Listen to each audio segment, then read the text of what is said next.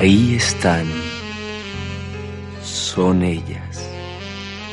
Su luz nos llega, nos colma, su voz es firme, su ejemplo perdura. Como ellas, millares de mujeres construyen la historia todos los días.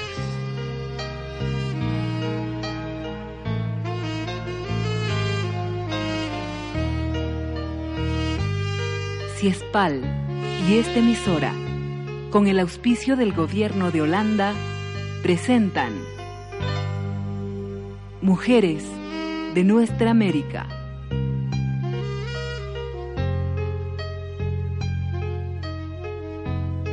Hoy, Domitila Tungara, de Bolivia.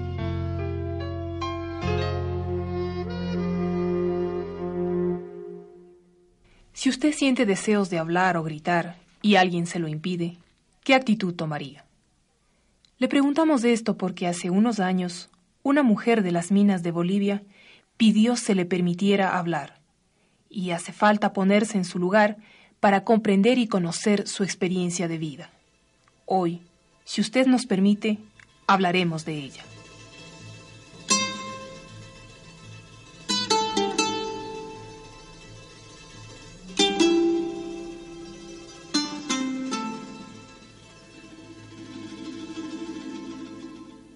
Domitila Chungara, boliviana, una mujer de nuestro tiempo, humilde, sensible y contestataria. Domitila Chungara, un hombre que la sociedad distingue en actividades organizativas, en tareas cotidianas o en las páginas de la historia.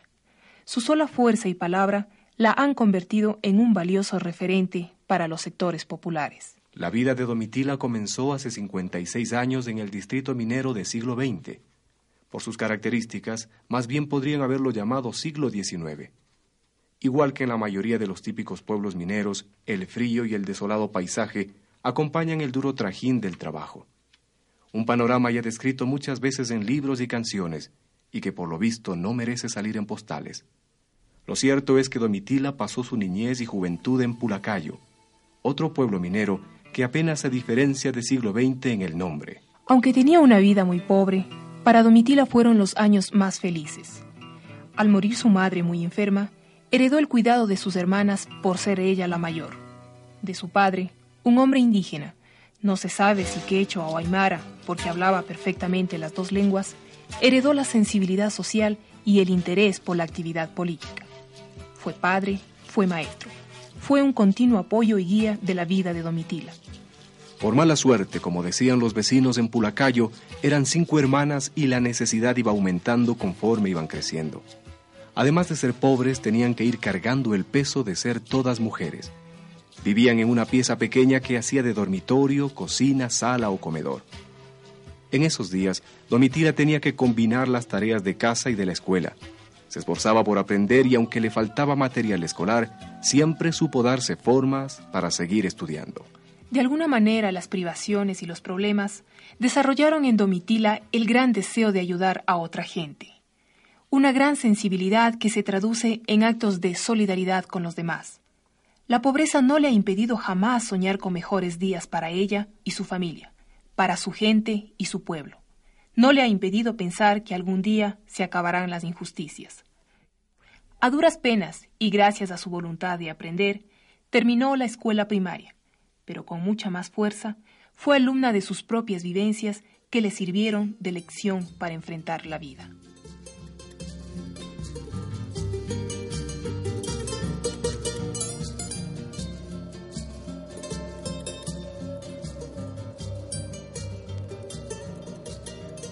Y así, soñando el regreso, Domitila volvió a siglo XX joven y casada. Allí comprendió que su verdadera misión y vocación estaba en el comité de amas de casa, luchando a la par de los trabajadores mineros.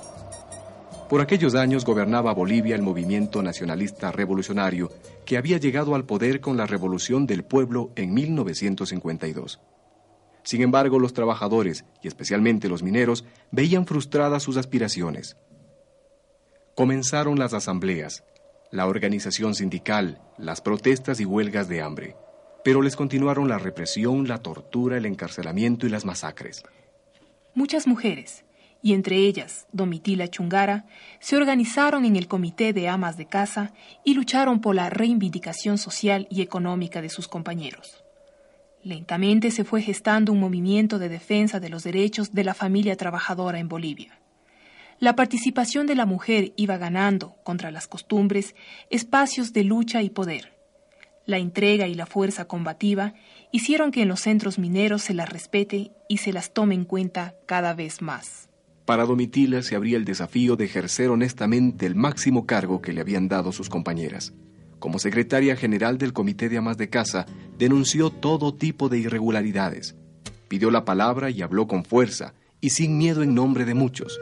Supo transmitir el sentimiento del pueblo, sobre todo el de la masacre de San Juan en el año 67, donde por orden del general Barrientos, fuerzas del ejército atacaron el campamento minero.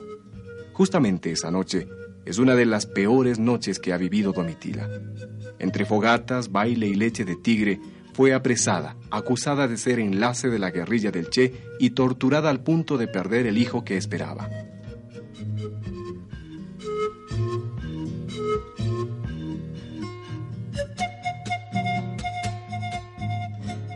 La primera vez que me apresaron y me llevaron exilado a los yungas, Ahí mi padre me trajo varios libros, ¿no? Para que podría orientarme, capacitarme, leer, ¿no?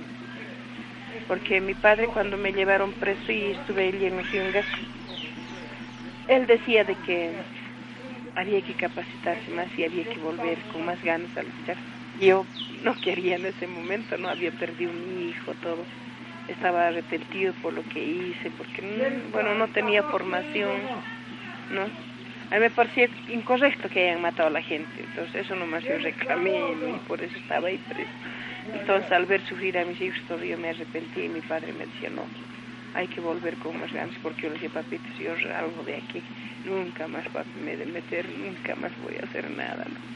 Entonces mi padre me decía, no, hay que capacitarse más, hay que orientarse más, hay que trabajar más. Entonces ahí es donde él me trajo estos libros para leer, que esa historia no solo pasaba en Bolivia, sino en muchos países, y que la gente tiene que participar, tiene que orientarse, que no importa que sea mujer, que sea hombre, que tiene que capacitarse.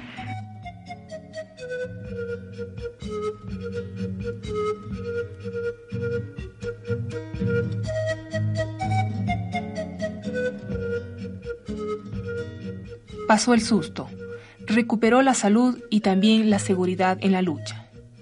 Un año duró el primer auxilio. En medio de la exuberante vegetación de los yungas, trabajó la tierra y recobró la esperanza. De andar ligero, baja estatura, piel morena y ojos negros, pequeños y profundos, Domitila continuó su lucha contra el poder establecido. Continuó resistiendo a las dictaduras militares, sin miedo a nada ni a nadie, Domitila tuvo una histórica participación en la huelga de hambre de los trabajadores. Consiguió junto a otros dirigentes la amnistía general e irrestricta para presos políticos, exiliados y perseguidos en Bolivia por la dictadura de Banzer. Si me permiten hablar, dijo en una asamblea de trabajadores mineros, y de ahí en adelante no pararía de hablar en diferentes oportunidades con la sencillez y frescura de siempre. Dos veces consecutivas fue invitada por la Organización de Naciones Unidas para hablar en la Tribuna Internacional de la Mujer. Entre tantas mujeres que pregonaban la igualdad y la liberación femenina, al estilo europeo, Domitila se sintió demasiado diferente. Era una cuestión de realidades distintas y de concepción de vida. Con palabras simples, su testimonio fue una revelación de cómo la liberación de la mujer está ligada a la liberación de los pueblos. Si me permiten hablar, y aquí también Domitila, son testimonios fieles de su persistente lucha. Dos libros que contienen elementos para un análisis histórico a partir de una visión popular.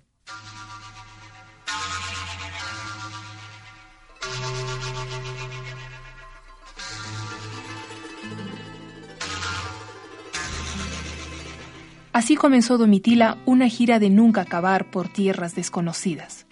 Le llovieron invitaciones para dar su testimonio en chabolas, favelas, pueblos jóvenes, suburbios o como se les llame, en México, Brasil, Nicaragua, Ecuador. en instituciones y organismos no gubernamentales de Italia, Inglaterra, Canadá, Suecia, Alemania, en fin. Un montón de lugares donde difundir su experiencia de vida y fortalecer su lucha. Bueno, yo creo que para nada es agradable mm, salir al exilio, ¿no? Y a mí no salí al exilio, sino que fui invitada a la conferencia a Dinamarca y como tenía tareas eh, sindicales que cumplir allá en Dinamarca, puesto que se aproximaba el golpe de García Mesa, yo había salido el día 12 de, de julio hacia Dinamarca, ¿no? Y resulta de que el, el 17 de julio se produce el golpe, ¿no? Entonces había salido unos días antes con tareas de difundir al máximo las, los intentos golpistas que había y en caso de golpe de difundir todas las noticias que se me iba a pasar de aquí. Se había establecido un canal y fui difundiendo y eso provocó la ira de García Mesa quien me prohibió regresar al país. Es más, nos indicaron de traidores a la patria junto a varios personajes y bueno, entre eso también yo estuve y se persiguió a mi familia, entonces como no podía retornar, entonces tuvieron que exilar a mi familia y de esa manera salimos en un exilio forzado a Suecia. Antes de salir en 1980 en este exilio forzoso, la trayectoria política de Domitila llegó a tener un carácter partidista. Participó en las elecciones generales como candidata a la vicepresidencia de Bolivia con el Frente Revolucionario de Izquierda, pero sufrió decepciones que la llevaron a dedicarse de lleno a la actividad sindical.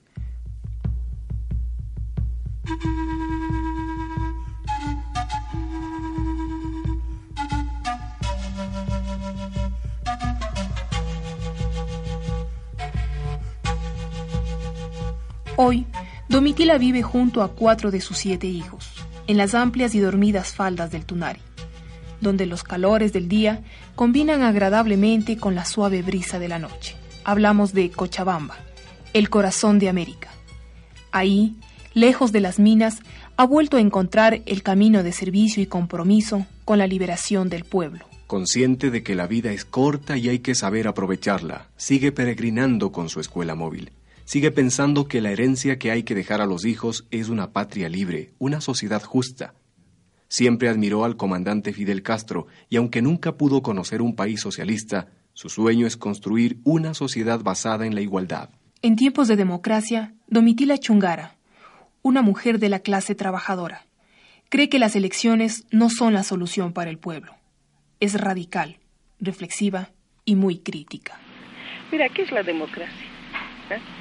¿Tú crees que democracia es esta la que estamos viviendo? Nosotros no hemos buscado esta democracia. La democracia, queremos nosotros una democracia donde haya trabajo para todos, donde haya estudio para todos nuestros hijos, donde esté asegurado la educación, la salud, todo tiene que ser eso, porque eso tiene que ser la democracia. Pero para mí esta democracia es una pseudo democracia que sirve como una cortinita para tapar la violación más cruel de los derechos humanos. Porque en esta democracia se ha echado a miles de obreros a la calle. Se ha despojado de sus viviendas a los obreros, se ha despojado de su medio de vida, se ha despojado del lugar donde han nacido. Y se les ha trasladado a lugares donde no tienen nada.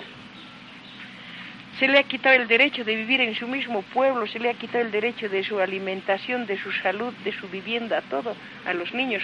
Después del decreto 21060, ¿cuánta gente ha muerto a título de la democracia? Domitila tiene mucho que decir en la historia de Bolivia aún no se ha dicho la última palabra.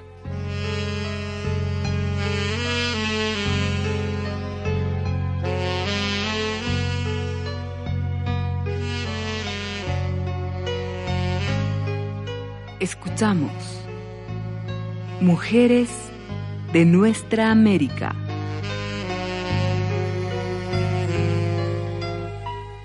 un encuentro con personalidades latinoamericanas que han hecho historia en el siglo XX.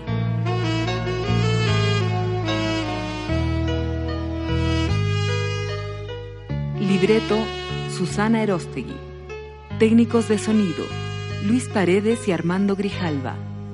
Realización Gladys Pérez. Dirección General Francisco Ordóñez. Una producción de Ciespal para Iberoamérica.